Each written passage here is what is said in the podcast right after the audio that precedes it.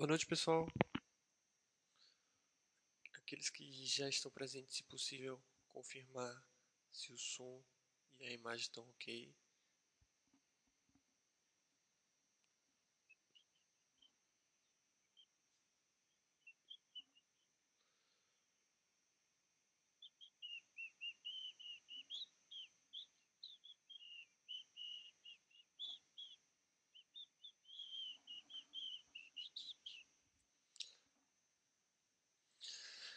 Page Plant falando que tá ok, o Rick também, a Manuela dando boa noite, o Rei, do, Rei Underline Diamante, Bonique tá também dando boa noite, o Rick dando boa noite, a todos aí que estão dando boa noite, aí o Haroldo também, é, dando boa noite. O áudio está muito baixo. Uh, deixa eu tentar aqui som baixo. Vamos ver se.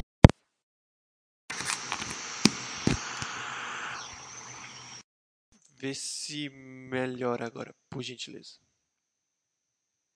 Se melhorou no caso, né?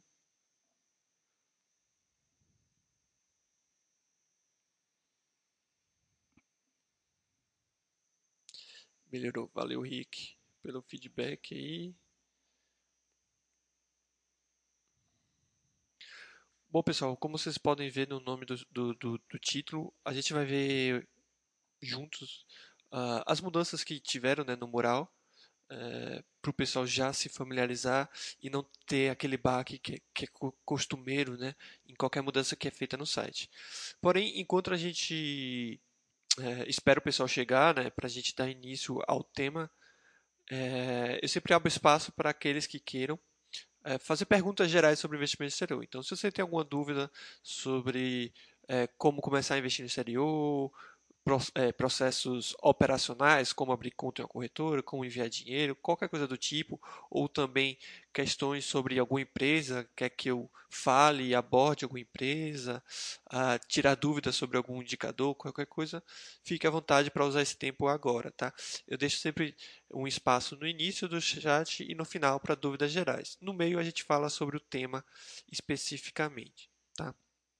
Então, fiquem à vontade de tirar as dúvidas, qualquer que seja, tá? Não precisa ter nenhum tipo de, de vergonha, até porque todo mundo já, já foi iniciante um dia, se não ainda é um iniciante. Né? O Sem Nome, é, ele fala que gostaria de entender mais sobre o controle de dinheiro vindo do Brasil e dividendos. Perfeito. É uma dúvida bem recorrente essa, uh, e, e que o pessoal fica bem, bem confuso a respeito disso. Primeira coisa que é importante salientar é que existem várias formas de lidar, tá? não existe uma. Uma analogia que eu sempre faço é o seguinte: é, eu tenho um, um, uma bolsa, né? e nessa bolsa eu peço que cada um coloque 5 centavos. Tá? Ah, todos que estão aqui no chat vão colocar cada um 5 centavos e tudo mais. Depois que todo mundo colocou esses seus 5 centavos, é, eu resolvo tirar 10 centavos, ou seja, resolvo tirar duas moedas de 5 centavos. No momento que eu tiro essas duas moedas de 5 centavos, é, obviamente eu misturei a bolsa né, e tirei essas duas moedas de, de 10 centavos.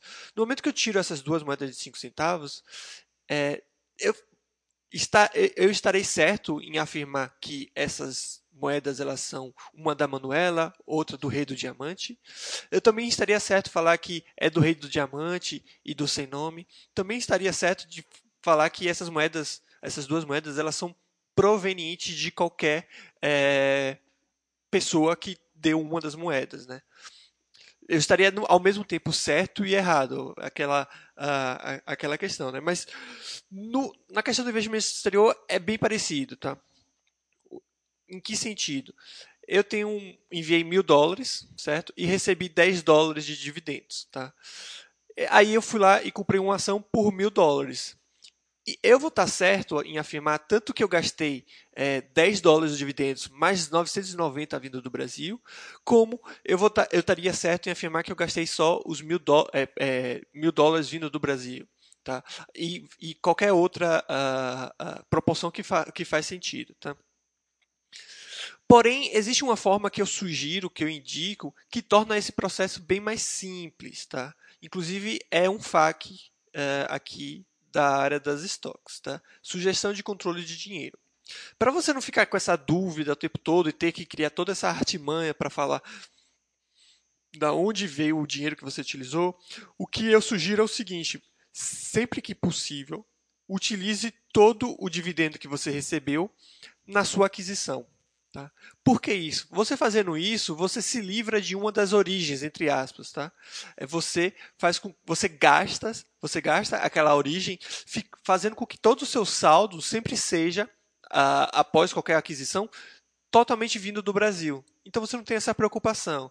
Veja aqui nesse exemplo que eu dou, é, deixa eu dar uma aproximada. Veja nesse exemplo aqui, né? Um, um investidor né, começou a investir nos Estados Unidos e enviou seus primeiros mil dólares, tá? Enviados os primeiros mil dólares, ele comprou uma ação por 984 dólares. Perfeito. Essa ação, obviamente, 100% dela foi adquirida com rendimentos oferidos originalmente em moeda em, em reais, né? Uh, ou como a gente acaba falando no site, de origem brasileira, de origem Brasil, né? Então, não tem como afirmar aqui que foi de, de outra forma que não 100% de origem Brasil, já que foi o primeiro envio desse, desse, desse colega, né, desse investidor. Tá. Porém, sobrou 16 dólares dessa aquisição. Esses 16 dólares também são de origem Brasil. Não tem como ser de outra forma, porque ele ainda não recebeu nenhum tipo de dividendo. Tá? Como, como expliquei aqui, os é, 984 dólares foi de origem Brasil, os 16 dólares também são de origem Brasil. Essa empresa que esse investidor é, comprou, ela acabou pagando 2, 2 dólares de dividendos, fazendo que o saldo desse investidor aumentasse para 18 dólares. Mais uma vez, esses 18 dólares vão ser o quê? 16 de origem Brasil, perfeito, de antes, mais 2 dólares de dividendos que é origem exterior. Perfeito. Eu, no caso, o investidor enviou mais mil dólares, fazendo que o seu saldo passasse a ser 1.018 e e foi lá e comprou uma ação por 990. Lembra da analogia que eu fiz? estaria tanto certo falar que esse 990 foi tudo de origem do, do, do, do Brasil, já que eu tenho saldo para isso, é, de origem do Brasil para falar isso, mas também se, estaria certo afirmar que eu usei dividendos. O que eu sugiro é sempre use os dividendos. Então, veja que nesse exemplo aqui, esses 990 dólares, eu não vou falar que tudo foi de origem brasileira, de dinheiro do Brasil. Vou falar que foi. Uh, 988 de origem Brasil e os 2 dólares de dividendos eu utilizei. Com isso, o meu saldo, os 28 dólares, vai voltar a ser só origem Brasil e não vai ficar misturado. E eu posso fazer isso de ad infinito, que vai ficar tudo certinho, porque eu vou conseguir controlar muito bem. Ah, mas se eu receber muitos dividendos, como eu faço para identificar quanto de, de, dividendos eu recebi? Né? É muito simples, você só precisa subtrair os saldos. Porque a única forma que você tem para aumentar o seu saldo é dividendos ou os aportes. Se não tem aporte, tudo que você recebeu foram os dividendos. Então veja aqui, ó. Se eu pego esse saldo de 18 dólares logo antes do meu último aporte e subtraio pelo saldo logo depois do, da minha última compra, eu sei quanto eu recebi de dividendos. Eu faço 18 menos 16, que eu sei que foram 2 dólares de dividendos. Tá? Isso poderia ser feito em qualquer situação. Então, ao sem nome que perguntou, não sei se ficou claro, eu sugiro que você leia isso aqui com calma, até teste isso na sua conta, no seu extrato, para você ver como faz sentido. É, mas fazendo dessa forma vai ficar tudo muito certinho e, e você só vai precisar manter essa, essa organização. Não precisa de planilha, não precisa de nada. Uh, Melhorou um pouco, mas não muito. Continua abaixo, pessoal. Deixa eu ver aqui. Vou tirar. Vamos ver se agora melhora.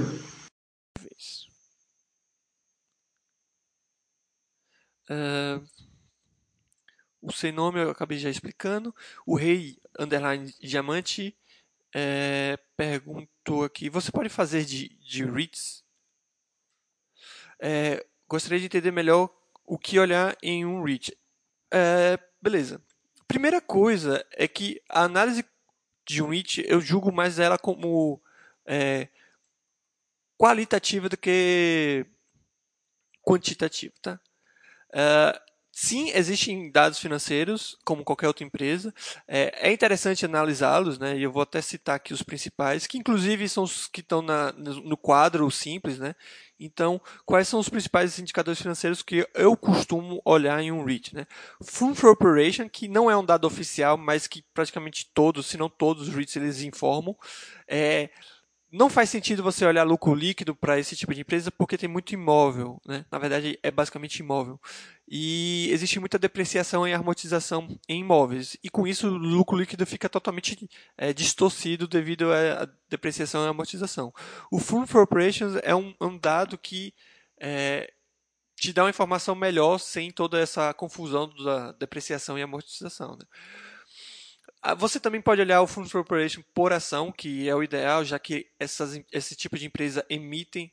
É, na verdade, esse tipo de empresa emite muitas ações e, e você acaba sendo diluído. Tá? Mas, como eu sempre falo, a diluição por si só ela não é ruim ou, ou, ou boa. Tá? Ah, e sim o que a empresa vai fazer com o dinheiro das emissões e que vai ditar a, a essa questão. Tá? O EBITDA também é uma forma de você olhar uh, quanto dinheiro a empresa operacionalmente está gerando. Tá? A dívida, é, lembrando que os REITs eles vão ter, nessas, é, ter dívidas maiores, é, pelo menos a grande maioria deles vão ter dívidas maiores do que as outras empresas. É, é meio que natural e meio que esperado isso, tá? já que eles precisam de bastante dinheiro para fazer novas aquisições, construir novos prédios e por aí vai. Tá? Então você vai ver é, dívidas nominalmente e também dívida por uh, EBITDA, né? maiores, tá? Mas lembro mais uma vez que a gente está falando de empresas ah, de imóveis em países onde a taxa de juros são mais baixas. Então, esse maior endividamento uh, não é algo que pressione muito esse tipo de empresa nos Estados Unidos, em outros países é, desenvolvidos. Né? Obviamente, uma empresa dessa aqui no Brasil sofreria muito, mas muito mais. Né? Uh, por fim, tem outros dados como caixa, é, fluxo de caixa e, e fluxo, de caixa, é, fluxo de caixa livre, fluxo de caixa livre por ação, porém não, não são dados importantes, mas não tão importantes é, com, quando comparados em análise para empresas entre aspas normais, tá? Porém, como eu falei, esses são os dados financeiros, eu, eu, gosto de dar uma olhada, eu acho importante que se tenha uma noção disso. Porém, eu prefiro muito mais. Uh, obviamente que não é excludente esse tipo de análise, o ideal é ter os dois. É, porém, é a parte que eu mais gosto de analisar, que é entender qual é o tipo de perfil daquele REIT, qual é o setor que ele, que ele, ele está, né, para qual tipo de empresa esse REIT ele se Uh, ele trabalha, né, ele empresta seus imóveis para que tipo de empresa? É, quantos são o número de imóveis? Onde estão esses imóveis? Obviamente que aqui são análises muito mais superficiais, né? não, não é necessário uma análise muito aprofundada de, de todos os imóveis, até porque em alguns dos casos é quase impossível fazer isso. No caso do National é, Retail Properties, que é esse aqui, a gente está falando de mais de 2.500 propriedades. Né? Então, é inviável, ou pelo menos muito complicado, você analisar imóvel por imóvel. Quando eu digo analisar inquilino, analisar imóvel, analisar por cima. É, a que tipo de classe que eles atendem, a que tipo de empresa eles atendem. É, mesma coisa com localização. Eu não quero saber onde está cada imóvel especificamente. Eu quero saber, esse, esse REIT tem imóveis só no, uh, nos Estados Unidos, tem em, é, em, mais de um estado nos Estados Unidos, em mais de um país. É basicamente isso que eu acho que deve ser observado e analisado em um REACH. Tá? Cassiel, eu posso te falar que sim. Você pode perguntar sobre a mudança da, da drive. Tá? Ah, o Nikon BR ele está ele tá falando que a maior preocupação dele é com o imposto de renda. É muito complicado. Então, não, não julgo como complicado. É, além disso, tem um negócio que ajuda e muito na questão de imposto de renda, tá? Nikon. Eu vou até mostrar aqui, vou botar numa carteira aqui que é uma carteira de teste, só para mostrar como funciona, tá? Que é o Baster System, tá? Lembrando que essa não é a minha carteira, esses não são meus ativos, é, e mesmo que fosse, eu sugeriria para vocês não copiar. É, mas o Baster System ele tem toda uma ferramenta de imposto de renda, tanto para ativos no Brasil, quanto ativos no exterior. Então veja que ele já te dá tudo meio que certinho para sua declaração, né? É, ele informa o que você tem que é, é, declarar em bens e direitos, Rendimentos é a mesma coisa, ele informa quanto de dinheiro você recebeu, se você precisa ou não pagar imposto, esse, todo, todo esse tipo de coisa, tá? Inclusive, o, o Buster System, ele, ele faz até a, a declaração para uh, o investidor declarar o capitais brasileiros no exterior, que serve para aqueles que têm mais de 100 mil dólares no exterior.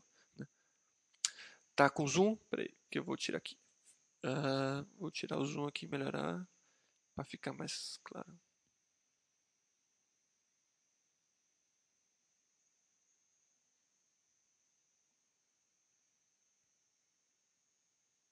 Acho que o melhor é fazer isso aqui. Eu aumento aqui e fico certinho aqui.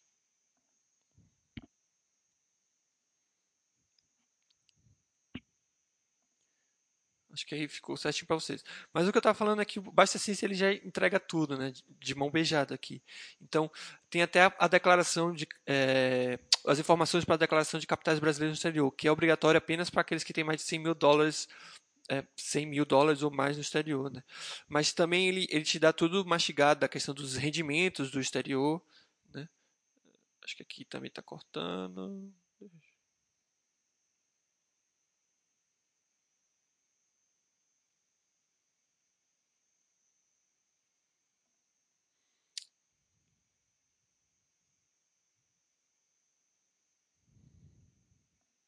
aqui de rendimentos no exterior, né?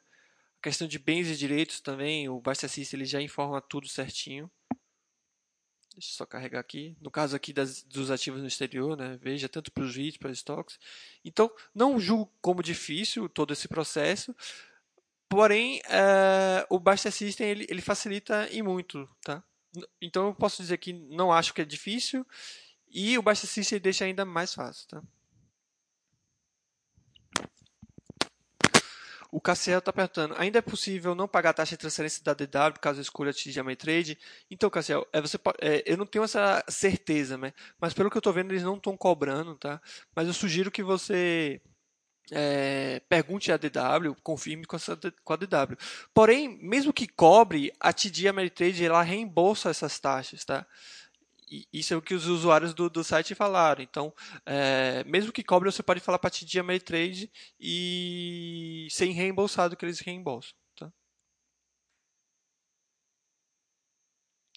Você teria algum contra para destacar sobre a corretora que a DW quer mudar automaticamente? Sim. É, essa corretora ela dificulta que você receba dinheiro de outras instituições financeiras que não a parceira da, da corretora. Então, se você tentar enviar pela Remessa Online, pela Confidence ou qualquer outra instituição financeira, você vai ter que fazer um processo muito mais burocrático e, além disso, você vai ter que pagar uma taxa. Eles estavam cobrando, acho que 60 dólares. Obviamente, agora eles estão isentando essa taxa, mas eles vão voltar essa taxa outra hora. Até porque essa corretora ela ganha dinheiro mesmo com o envio do dinheiro dos investidores. E isso, para mim, é extremamente é, penoso para o investidor, né?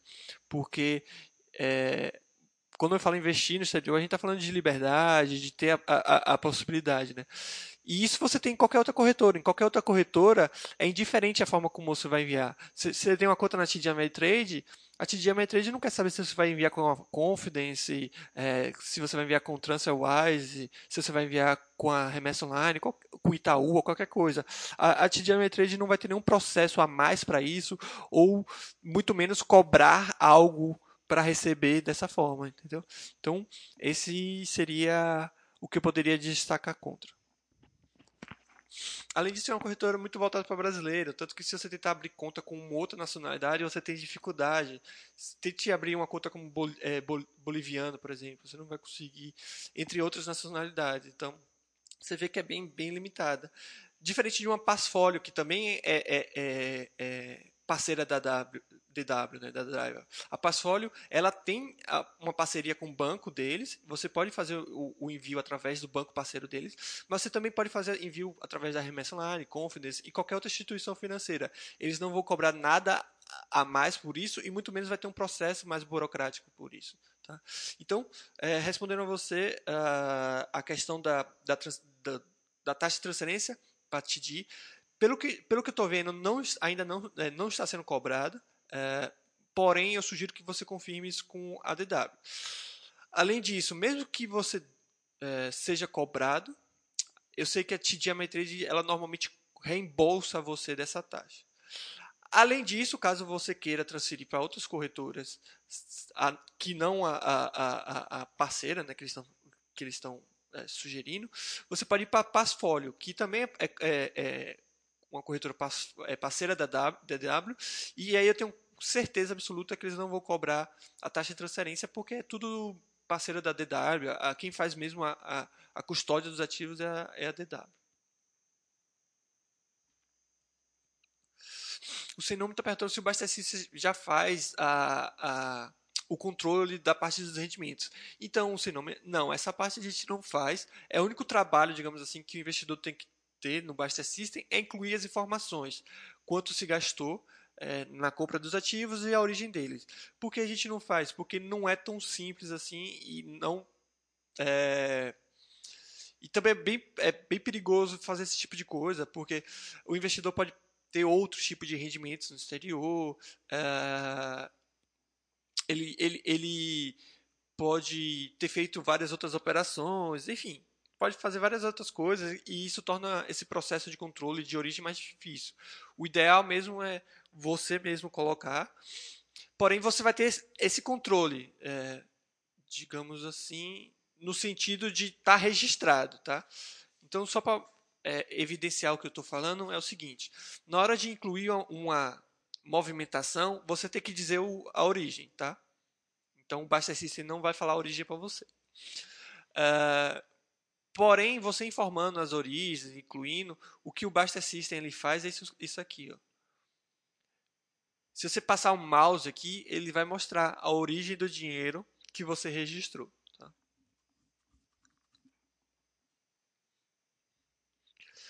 E apesar dele não fazer esse controle assim do dinheiro de fora, informar quanto você é, na, na, sua aquisição, quanto veio de, de dividendos e quanto veio do, de aporte, isso é muito simples de fazer com o Buster System, que, porque você tem essa aba de proventos, você consegue separar ah, quantos proventos você recebeu naquele mês, e aí faz, fica mais fácil também. Mas eu sugiro mais uma vez que você utilize aquela, aquele FAQ que eu mostrei para você, pra, como parâmetro para fazer o controle, porque fica bem simples, bem fácil de fazer isso no extrato da sua corretora. Tá?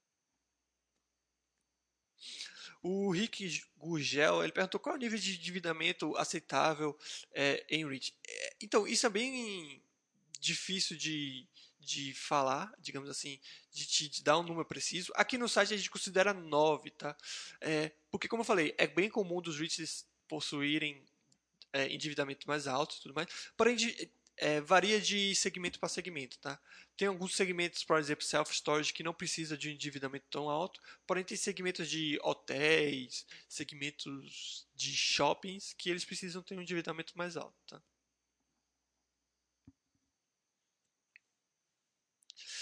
Os REITs tendem a ser menos voláteis do que as stocks? Não necessariamente, tá? É, na questão do preço das, das, das, ações, não necessariamente. Você vê bastante oscilação tanto nos REITs quanto nas, é, nas stocks. Né? O que eu poderia dizer, digamos assim, é que os seus fundamentos eles são muito mais estáveis. Tá? É, a gente está falando de empresas que, tem, que possuem imóveis, né?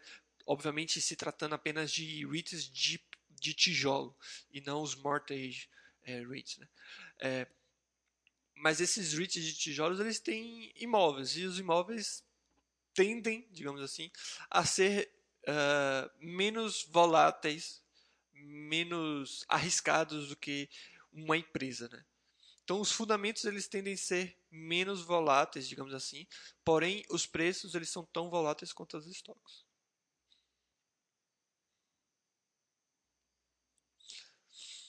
É, o Bordon 10 está perguntando qual é a diferença de ETFs dos Estados Unidos para ETFs no Brasil. Na, na verdade é igual, é, é, os dois são ruins. Mas se for querer mesmo saber a diferença, é que um é dos Estados Unidos e outro é do Brasil.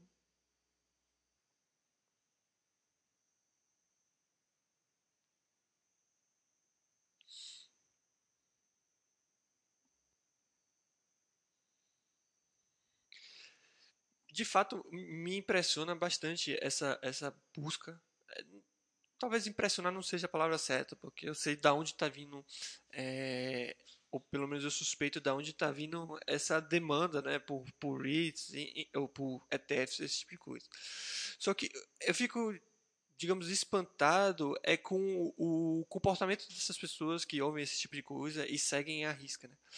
é, é muito comum eu vou até botar aqui como exemplo as pessoas pedirem aqui, atualmente é bem comum as pessoas pedirem a inclusão de ETFs, né? E por aí vai. Aí o que acaba acontecendo normalmente, né? O pessoal pede as, pede as coisas com sem nem saber o que está tentando comprar, né? Então vamos pegar como exemplo esse aqui, esse desculpa, esse MOAT, esse ETF, né? A gente vem aqui na área de, de ETFs, né? Uh, se eu não me engano, é de stocks. A gente busca pelo MOT. E vamos dar uma olhadinha nesse MOT. A primeira coisa que eu chamo a atenção é a taxa de administração. Vocês estão conseguindo ver? Acho que sim. Deixa eu posso dar um zoom mais. Um pouco mais. Beleza, aqui acho que está visível para vocês. Quem comprar esse ETF, por exemplo, está pagando 0, quase 0,5% de taxa de administração anual. Né? É, isso é um valor extremamente alto. Né? É, é, é 0,5% de do, todo o patrimônio que você está colocando nesse ETF. Né? Isso independente da, da, do resultado do ETF. Né? Se, se você tiver prejuízo, você vai perder esse 0,5%. Se você tiver lucro, você vai perder esse 0,5. Qualquer coisa, você vai perder esse 0,5. Tá? Aí você vai ver, aí eu penso, pô, o cara tá pagando 0,5 para uma taxa de administração, é, é, provavelmente vai ter ativos diferenciados, alguma coisa assim, sei lá. Aí você vê, vem e vai ver quais são os ativos, né? Aí você vê, Amazon, pô, eu consigo comprar Amazon sozinho, né? É, e várias outras empresas também bem conhecidas, né? Você não precisaria de um ETF. Né?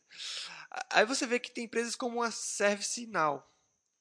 Se você procurar aqui a ServiceNow,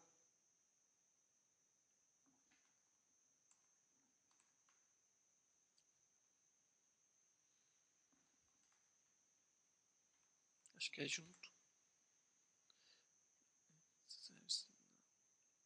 Você vai ver que é a empresa que de fato vem crescendo, que de fato vem aumentando, mas que só tem prejuízo atrás de prejuízo, né? Esse, esse ano que deu um lucro, e olhe lá, uh, deixa eu até ver isso aqui.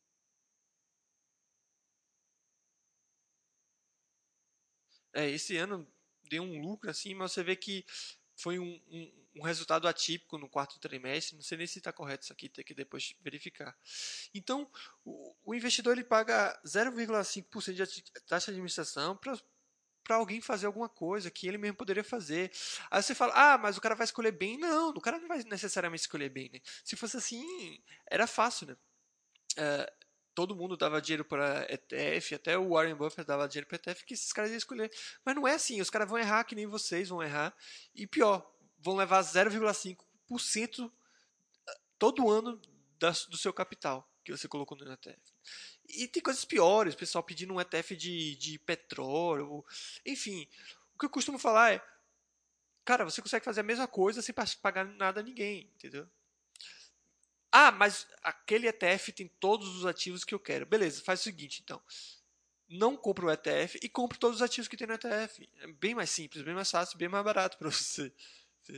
Se contar que as pessoas não, não notam algumas questões com ETF. Né? Por exemplo, se um ETF é de small caps, ou seja, empresas pequenas, ele tem lá as empresas e tudo mais.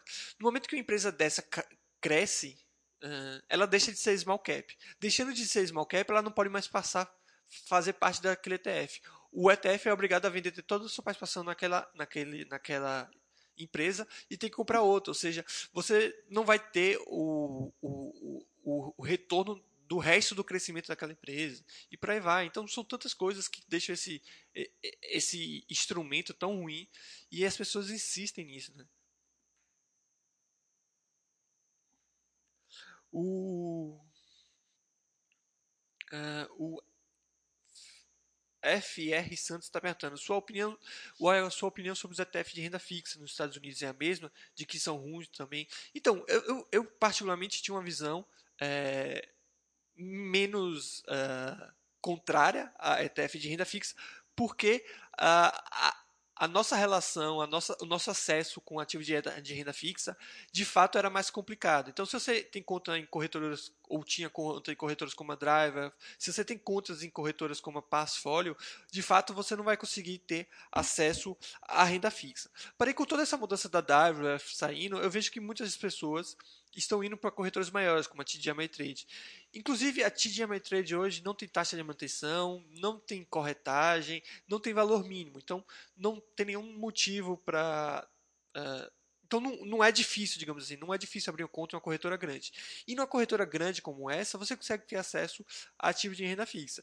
Então o que foi que eu mudei, digamos assim? Antes eu achava meio que aceitável e, e particularmente até acho aceitável para aqueles que têm conta em corretoras menores. Porém, aqueles que têm corretora, contas em corretoras maiores, eu não vejo sentido em ter ETF de renda fixa. Você pode comprar, muito bem comprar o ETF, é, o, o ativo de renda fixa propriamente. E até melhor, porque ETF de renda fixa, isso eu sempre falei, independente da situação, ETF de renda fixa não é renda fixa, é ETF. Né? É, e é, oh, desculpa, ETF de renda fixa não é renda fixa, é renda variável. Você não tem uma data pré-determinada para receber e você uh, não tem um retorno pré-determinado. Tá? Então, obviamente, um ETF de renda fixa é composto por ativos de renda fixa, o comportamento tende a ser similar, porém você está suscetível ao mercado mais do que em renda fixa, porque você pode, no caso, tendo uma renda fixa, esperar uma data e tirar aquele seu dinheiro. Né? Por isso que o ativo de renda fixa que é adequado para sei lá, juntar dinheiro para comprar uma casa, juntar dinheiro para pagar a faculdade de um filho no exterior e não um ETF de renda fixa. Tá? O, o, Wagner Santos está falando como funciona o imposto de renda para treasuries, ou seja, ativos de renda fixa, basicamente. Tem que pagar DAF a cada cupom de juros? Sim, é cada juros pago, né? Cada remuneração que o ETF ou que o o título ele gera é considerado ganho de capital e você teria que gerar um DAF e pagar. Ah, de fato, não está ah, automatizado, não está sendo considerado isso no Baster System, mas a tendência é que em pouco tempo os ativos de renda fixa também estejam, ativos de renda fixa do exterior, também estejam incluídos no Baster System e todo esse processo de imposto de renda, é, gerar DAF e tudo mais, a intenção é que isso tudo seja automatizado do mesmo jeito que é para os outros ativos do exterior, tornando ainda mais fácil uh, o imposto de renda. Que é basicamente o que o Wagner fala logo embaixo. Também não gosto tanto do ETF de renda fixa, mas a questão tributária é, toda automática no Baster System. Sim, de fato. Mas como eu falei, a gente vai tentar mudar isso, melhorar isso, para que os ativos de renda fixa também sejam bem simples e bem fáceis de declarar, de, de calcular impostos, por aí vai. Beleza, pessoal? Aqui eu já tirei as dúvidas gerais, acredito eu. Se você tem alguma dúvida ainda que não for respondida ou que acaba, venha surgir ao longo do chat, só colocar aí que eu tento responder é, até no, na verdade eu tento responder no final do chat, tá? Vamos tentar ir agora para o tema do chat, né? Como vocês podem ver aí no título, o tema é os novos murais do Barça System. A intenção desse, desse chat de hoje é mostrar como ficou, uh, como ficaram os murais, né, tanto das stocks quanto dos hits, é, ajudar vocês a, a, localizarem de uma forma mais fácil os dados que vocês procuram, né, uh, e também tirar um pouco desse susto que muitas pessoas acabam tendo, né, em qualquer tipo de mudança do site.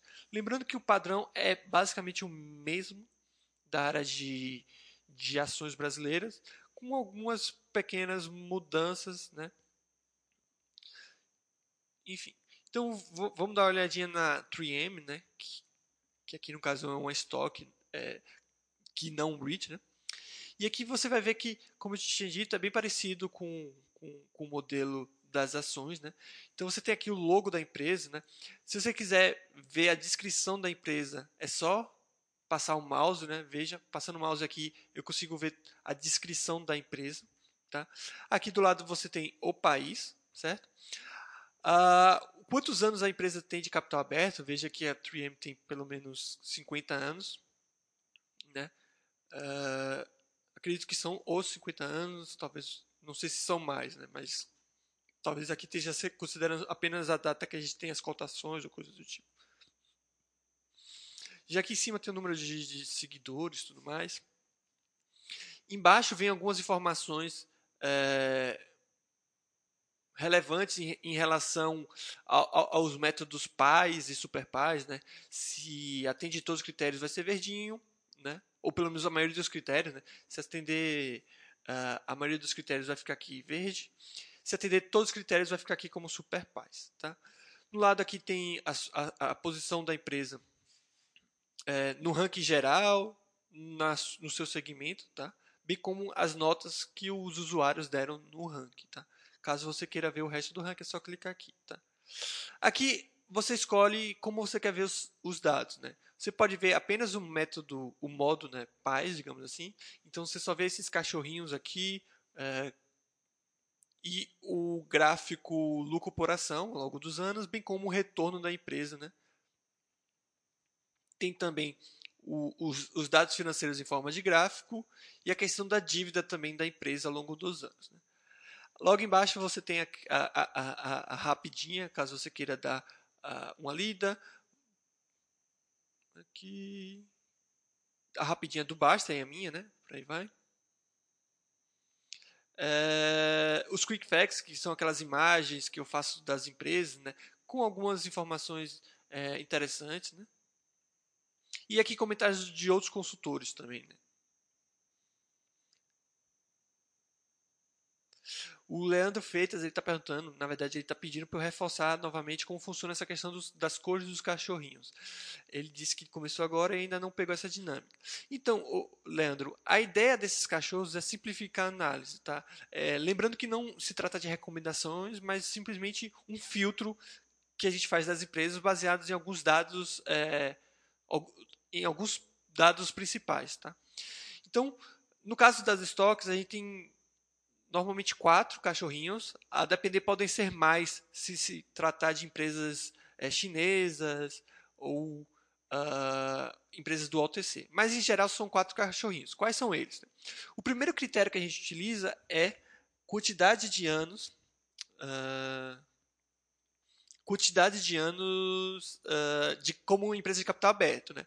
A gente sabe que quanto mais tempo a empresa tem de capital aberto, mais dados nós temos, mais história a gente tem dessa empresa. Se a empresa abriu capital nos últimos cinco anos, a gente não sabe muito dela, nem, nem sabe se ela de fato vai conseguir mostrar uma resistência ao longo dos anos. Então, esse é o primeiro critério. O segundo critério é você o segundo, segundo critério é da questão dos lucros, né? da, da consistência dos lucros. Né? O que a gente procura são empresas com a maior quantidade de anos com lucros. Né? Então, o segundo critério é justamente isso. Veja que é, vai ser verde para empresas que têm lucro em todos os anos, vai ser amarelo para empresas que têm lucro em é, é, pelo menos né, 90% do, do, dos anos, e vai ser é, vermelho empresas que tiverem lucros em menos de 90% dos seus anos. Tá? Outro critério que a gente utiliza nos estoques é o crescimento do EPS, que seria o crescimento do earnings per share, lucro por ação. Né? A gente quer empresas lucrativas, mas talvez seja interessante também procurar empresas que venham aumentando seus lucros, né? não, não esteja estagnada. Aí vem o critério do, do terceiro cachorro. Né? Então veja, aquelas empresas que têm aumento de lucro por ação de um ano para o outro, é, em mais de 70% dos anos vai ser verde. Em 50 a 70% dos anos vai ser amarelo e se for abaixo disso vai ser vermelho. Tá? E por fim, a questão do endividamento da empresa. Né? A gente, para esse critério, a gente considera não só o endividamento atual, mas também o endividamento histórico da empresa. Tá? E o cachorro principal nada mais é do que a, a, o resultado de todos os cachorros. Então, se todos os cachorros aqui, no, no caso, quatro cachorros, forem verde, ou pelo menos três deles forem verde e um seja é, um for amarelo, a gente vai ter um cachorro principal verde, tá? Se a gente tiver três cachorros verdes e um vermelho, ou dois cachorros verdes e dois amarelos, esse cachorro principal vai ser amarelo. E se, você, se a gente tiver qualquer outro tipo de combinação, esse cachorro vai ser vermelho. Tá? Então é um filtro que o site da Baixa ali faz, baseado em dados financeiros. Tá? E também critérios como data, é, é, época de. Há quanto tempo a empresa é, é tem capital aberto.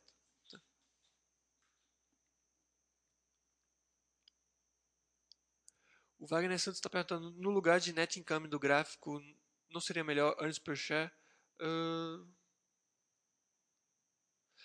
na verdade, pro, pro, pra, para stocks é, é, interessante ver o earning per share, mas a gente, como, como padrão, é sempre lucro por ação, a gente coloca net income versus stock price mesmo. Pode, podia ser earnings per share, mas é meio que indiferente. Nos REITs a gente vai ver que aqui é, aqui é diferente porque, como eu falei, lucro líquido aqui não, não entende. O Leandro Santos está perguntando se tem algum lugar no site que tem essa tabela dos cachorros para gravar. Uh, não sei, Leandro, acho que não, mas não tem muita necessidade de gravar. Acho que o adequado é entender, tá? E como eu falei, é só, pra, é só pra, tudo que eu falei aqui é só passar o mouse que tem tudo explicado, tá? Tem tanto para pra, quanto para os REITs, também tem para as ações brasileiras, FIIs, enfim. O, o Rafael, Rafael perguntou um negócio e eu vou responder depois, tá, Rafael? Já que não, não é relacionado ao tema. Mas eu respondo sem problema depois. Tá? Então aqui é o modo paz, tá? Se você quer ver dados financeiros, aquela tabelinha bonitinha, mas você não quer ver todos os dados financeiros, é, e sim os principais, né? Aí é só selecionar o Select Financial Data, tá? que aí você tem aquela tabelinha com os principais dados financeiros, né? Receita, lucro líquido, lucro por ação, ou, lucro por ação EBITDA, é, dívida líquida, dívida líquida por EBITDA, fluxo de caixa livre, fluxo de caixa livre por ação, tá? Também tem os, os, os restantes dos é, também tem os outros os gráficos, né, que você tinha do modo paz, né? E por fim, você pode pedir uh, para ver os dados consolidados. Né? Na verdade, seria basicamente todos os dados financeiros e não só os principais. A única mudança seria basicamente essa. Né? E você também tem a possibilidade de ver tudo, que seria os dados uh, aqui. Os, uh, o modo paz com os dados financeiros principais e com todos os dados financeiros também. Beleza?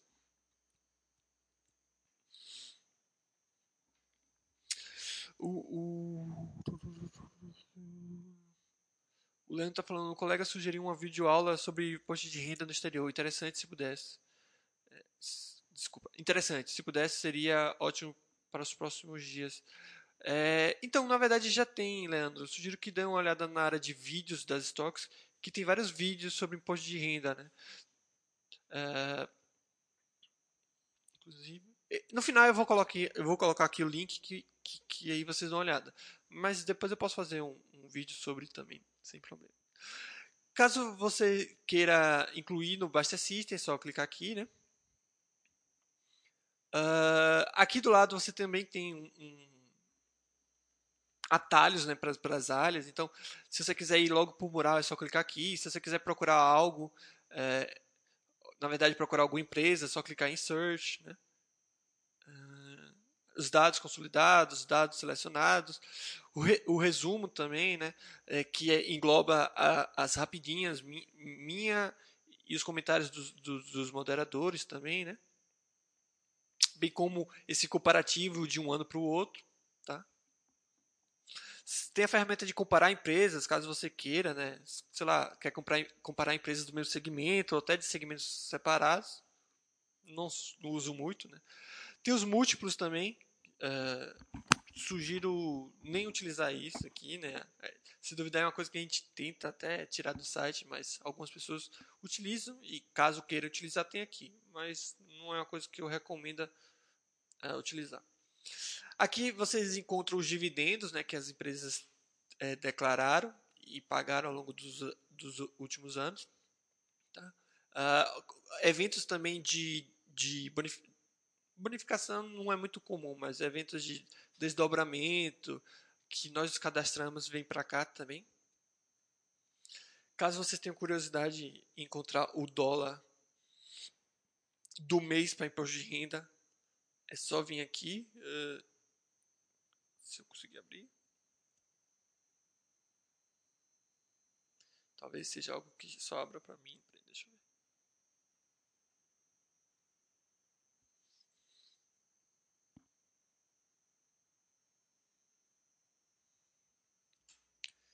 tá com um bugzinho. Tem que informar ali pro pessoal. Deixa eu ver se agora vai.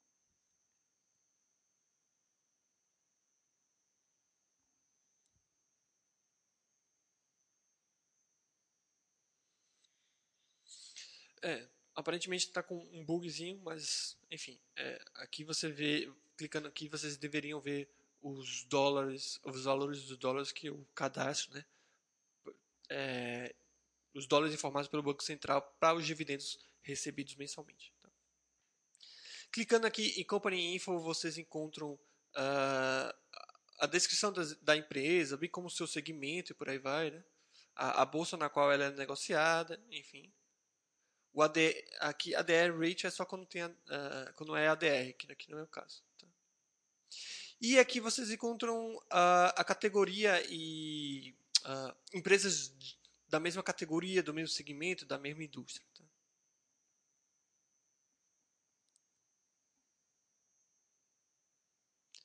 Uh, aqui tem as últimas atividades né, e tudo mais, uh, uh, os últimos comentários.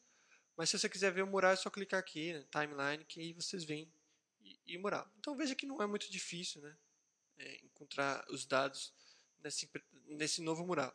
Você pode esconder essa parte do lado, caso queira, né, caso prefira.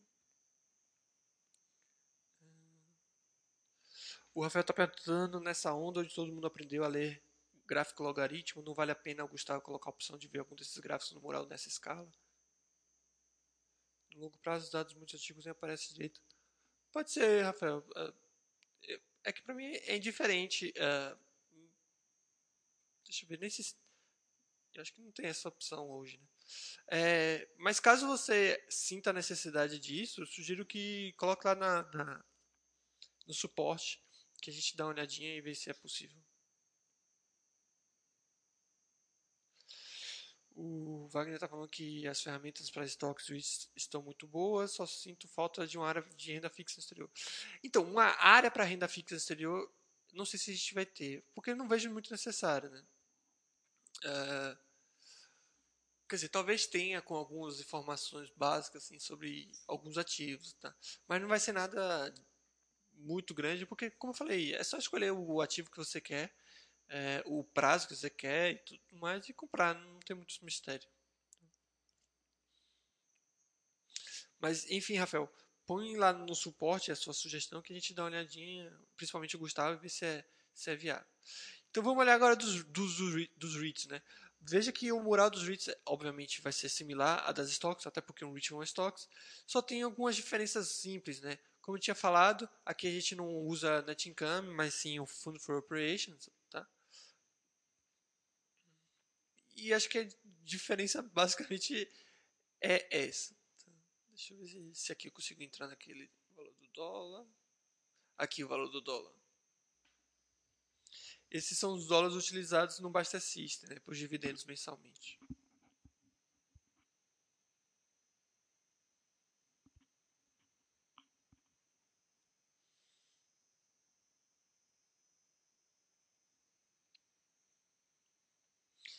Então é mais ou menos isso que eu queria mostrar né, com esses novos murais. Não sei se ficou alguma dúvida. Uh, vou abrir uma empresa aqui chinesa para mostrar um pouquinho a diferença. Né? Principalmente no modo paz. Né? Veja que aqui você tem um, um, um, negócio de busca também que ajuda você a procurar as coisas na, na no mural. Né? Uh, no caso das empresas chinesas, você tem um, um, um, cachorro a mais, que é a estrutura VIE, né? que é aquela estrutura em que, é de, na verdade, você compra a empresa na.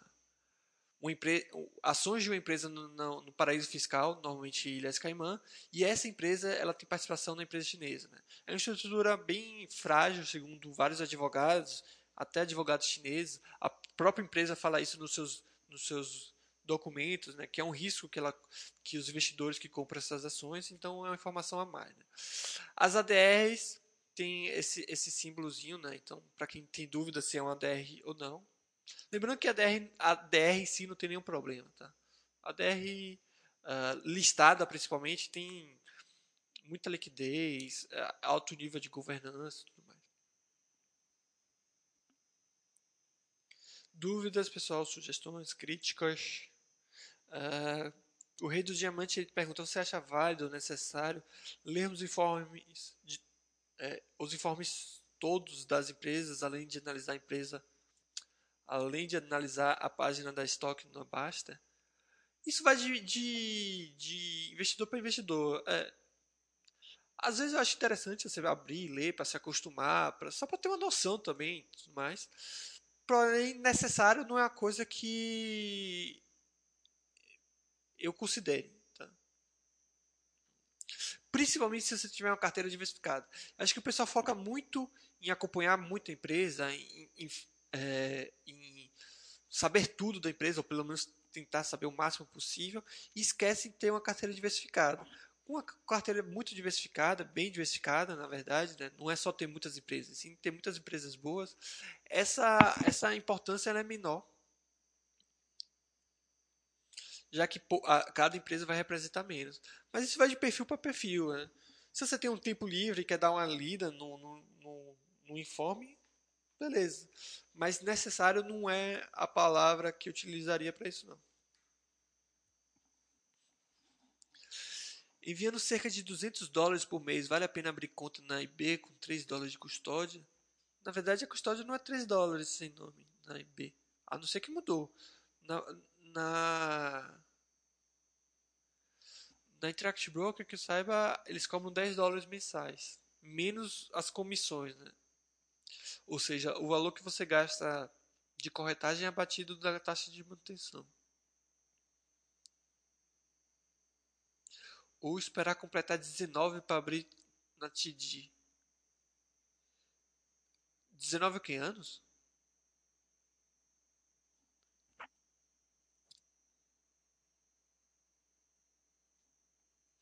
E aí você falou que abaixo de 25. Isso é anos, é 3 dólares que eu vi. Então tem que ver se essas regras servem para brasileiro, né? Normalmente essas regras valem para americano.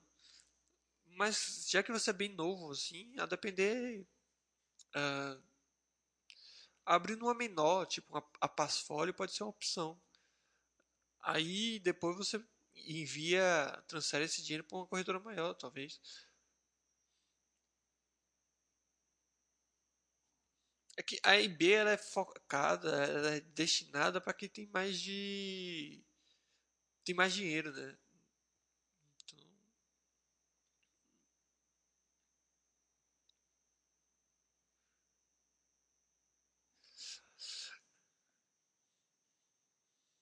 Ou então espera completar 19, abre na TD, enfim.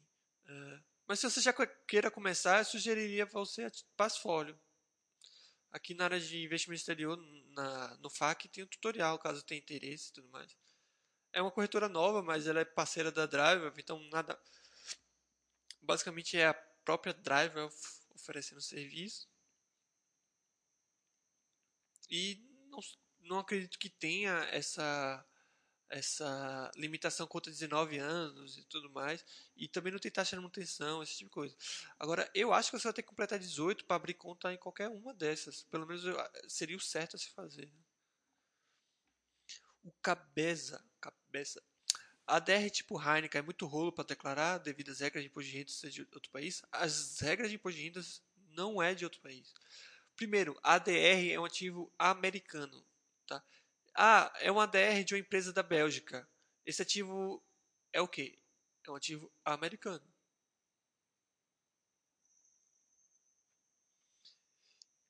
E mesmo que fosse um ativo de outro país, é, vamos supor que você compre, tem uma conta em uma corretora de fora e compre ativos de fora, a regra ela não é muito diferente. Na verdade, a regra é a mesma. Tá? Quais são as regras? Declarar os rendimentos que você recebe no exterior, bem como os impostos que você paga no exterior, se esses são passíveis de compensação, que no caso dos Estados Unidos são. É, então você tem que informar tudo que você recebeu do exterior e os impostos se passíveis de, de compensação e tem que informar em bens e direitos os seus ativos. Então as regras são as mesmas, né? Mas não, não é rolo. O caso da Heineken, Heineken. Uh, não sei se a liquidez dela. Como é um ativo de OTC, eu não sei se a liquidez dela é, é razoável. A gente pode ver aqui. Vamos abrir ela aqui. Acredito eu que deve ser razoável a liquidez, já que é uma empresa grande e conhecida. É, a, li a liquidez dela é baixa, mas não é tão baixa. Né? Podia ser melhor. Se você tiver a carteira bem diversificada, não vejo problema nenhum. Ah, o Rafael tinha perguntado, né, já que agora acabou o tema, fique à vontade, pessoal, para perguntar qualquer coisa. Né? Acho que já falei sobre o mural, não sei se ficou alguma dúvida sobre o mural, alguma coisa que vocês sentiram falta, alguma crítica, alguma sugestão. Pode falar. Ah, o Rafael perguntou aqui, na verdade ele falou aqui que tentou comprar um ativo de renda fixa, Fui tentar comprar uns bondes na TD Ameritrade semana passada e só encontrei títulos com mínimo de 20 mil dólares. É, não achei aqueles com valor mínimo de mil dólares. É que provavelmente você tentou ir no mercado secundário, Rafael. Você provavelmente foi em trade, bonds, é, procurar individual bonds, alguma coisa assim, e tentou comprar algum tipo de. É, é, algo do tipo. E na verdade você tinha que para comprar naquela forma de mil dólares mínimo, você tem que comprar através do leilão do governo. E no leilão do governo você tem que ir, deixa eu até abrir aqui para te falar com, com falar tudo certinho. Obviamente não vou mostrar a conta da minha corretora. Só vou falar o passo a passo. Você vai em trade mesmo, né? Uh, aí vai em bonds and, bonds and CDs. É... Pode clicar em individual bonds.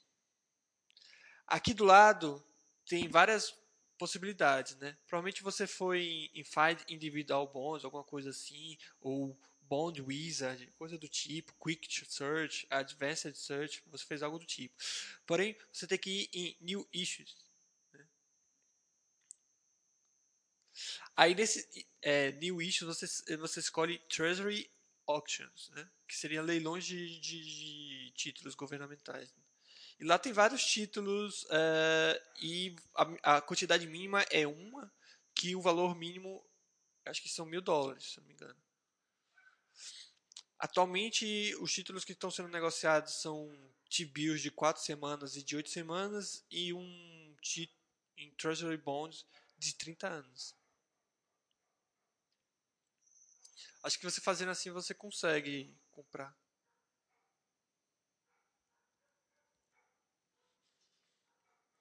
Uh, olha, como pagar DAF sobre ganhos de capital em ETF estrangeiro?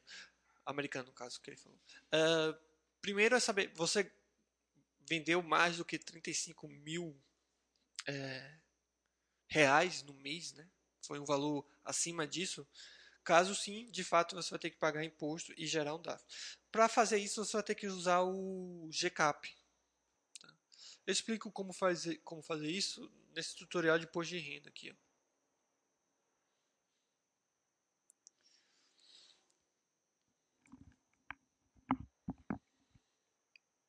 É só vir aqui na parte de investimento exterior, é, ganho de capital. Né?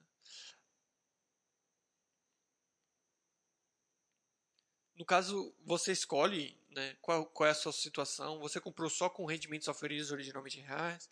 Você comprou é, apenas com rendimentos oferidos originalmente em, em moeda estrangeira? Você comprou com ambos? Né? Se comprou com ambos, você clica aqui. E aqui explico como fazer no GCAP.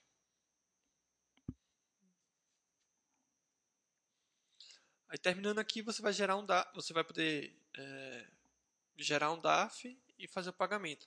Lembrando que o pagamento tem que ser até o último dia útil do mês seguinte é, a, a essa operação. Dúvidas, pessoal? Ficou alguma coisa pendente?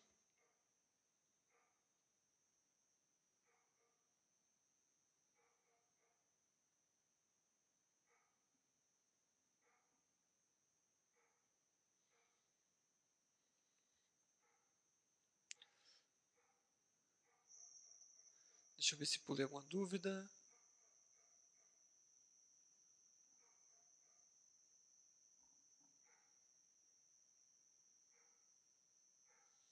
Ah, a questão do imposto de renda.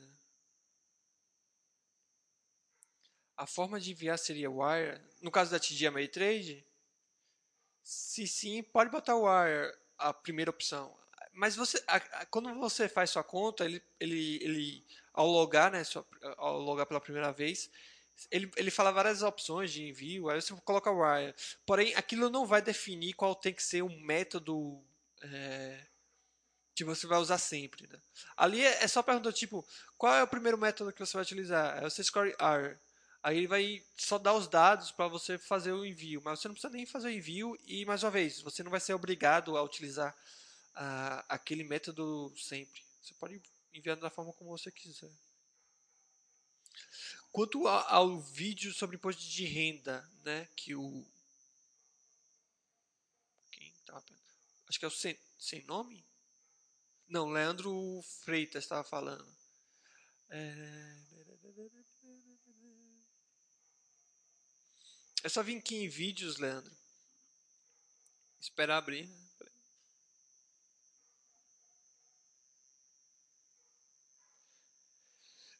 Enquanto eu tento abrir aqui, o Ricardo está perguntando: se houver perda de capital na venda de ETF americano, tem como descontar essa perda nos próximos ganhos? Não. Não tem compensação.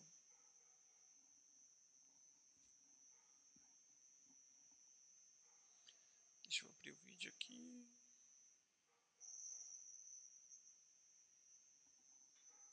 Aqui em vídeos, é, só vim aqui, Leandro, e procurar imposto de renda ou IR, alguma das coisas, duas coisas você deve achar. Aqui 41 vídeos, né? Aí tem como utilizar o Barça System para de renda, né? É, chats de tema livre que eu devo ter respondido alguma coisa de imposto de renda. É... Esse vídeo aqui acho que é bem interessante, da corretora ao imposto de renda, que eu explico todo esse passo de abrir conta e coisa do tipo, até é declarar. Enfim, é só procurar aqui que tem vários vídeos sobre é, imposto de renda. Beleza? Então é isso, pessoal. Obrigado aí a todo mundo que esteve presente. Espero que eu tenha sanado várias dúvidas. Ah, peraí. O André CD está falando, no filtro a opção PE ratio está maior que não é um filtro que eu use, mas não deveria ser menor que. Então, André, para ser sério, eu nunca utilizei esse negócio. É, mas, se possível, aposta lá no, no, suporte que a gente dá uma olhadinha e tenta resolver isso o mais breve possível. Mas, provavelmente sim, deve ser menor que, já que o pessoal quer procurar o que tem men, menor. A menor razão, né? Então, como está falando aí, agradecer a todo mundo que esteve presente, espero que tenha gostado. Obrigado aí o rei do rei underline diamante falando, agradecendo aí. Eu que agradeço aí vocês estarem presentes. Uh, últimos recados, é qualquer dúvida que vocês possam vir a ter, é só botar lá na área de investimento exterior, que eu tento responder o mais breve possível. Uh, aquela propaganda de parceiros, né? Como eu falei, a Passfolio é uma opção de corretora para quem quer algo simples e fácil. Lembrando que não é a única, né? Tem TGMI Trade, Charles Schwab, Interactive Broker. Tá? Aqueles que queiram enviar dinheiro também pela Remess Line podem utilizar nossos vouchers e pagar menos por isso. Né?